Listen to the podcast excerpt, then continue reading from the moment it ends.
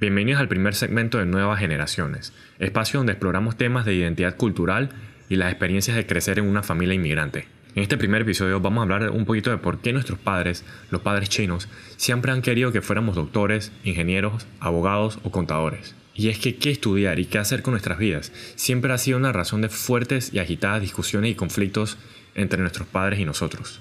Antes de entrar en el por qué, retrocedamos un poquito en el tiempo y de una manera muy resumida veamos cómo llegaron nuestros padres al sol de hoy. Como todo inmigrante, dejaron su hogar, su país y muchas veces a sus familias también para buscar nuevas oportunidades. Y por no contar con dinero, no saber el idioma y tener muy poca o, nada de educación, no tuvieron muchas opciones a la hora de qué qué poder hacer, qué poder hacer para ganarse la vida, más que trabajos laboriosos. Pero con mucha dedicación y esfuerzo llegaron hasta donde están hoy, llegaron a criarnos y levantaron una familia. ¿Y por qué estas carreras? ¿Por qué estas profesiones? Primero de todo son trabajos que pagan muy bien y son trabajos y profesiones bastante estables. Son trabajos esenciales y son de alta demanda en una sociedad, en casi toda sociedad moderna. La mayoría de los padres inmigrantes son motivados por estabilidad financiera. Ahora que ya sabemos que ellos en algún momento de sus vidas les hacía falta donde vivir o comer. Pero eso también está asociado en la historia, en la historia china, donde hace siglos y siglos atrás se veía riqueza como un símbolo de, seguridad. Además, estos trabajos no son riesgosos, no son trabajos en los que se toman riesgos, no se deja nada a la suerte. La cultura china tradicional es una cultura que sigue caminos ya conocidos y ya establecidos.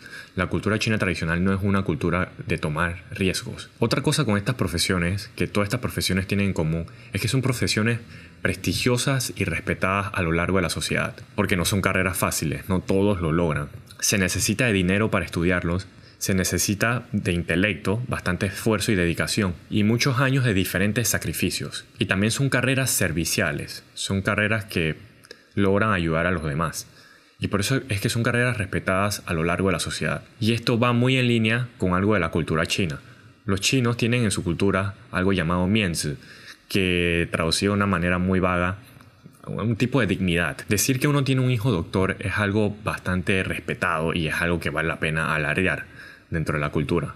Otra forma de pensar es que estas carreras son una inversión segura. Nuestros padres nos proveen de la mejor educación posible y en un futuro estas carreras seguramente y ciertamente van a regresar la inversión de vuelta y más. Otra cosa con estas carreras es que estas carreras son percibidas como menos discriminatorias y no requieren de mucha aptitud social, cosa que tradicionalmente no es un fuerte de la cultura china y de las sociedades asiáticas. En esta carrera solo hay que pasar por los requerimientos y muchas veces son muy objetivas.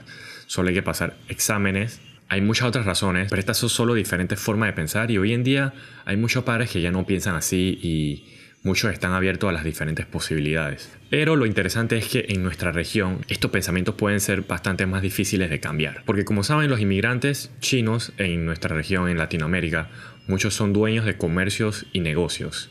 A pesar de que generan bastante dinero y se gana bastante bien, muchos no quieren que sus hijos sigan ese camino. Y por eso la opción de ser doctor, abogado, ingeniero o contador puede ser la segunda mejor opción. Porque en nuestra región las industrias alternativas como las del entretenimiento, música, arte o los deportes no son como en países más avanzados. No, son tan desarrollados y es mucho más difícil triunfar y sobresalir en ellos. Pero bueno, este fue el primer episodio de Nuevas Generaciones donde exploramos temas de identidad cultural y las experiencias de crecer en una familia inmigrante. Nos vemos la próxima.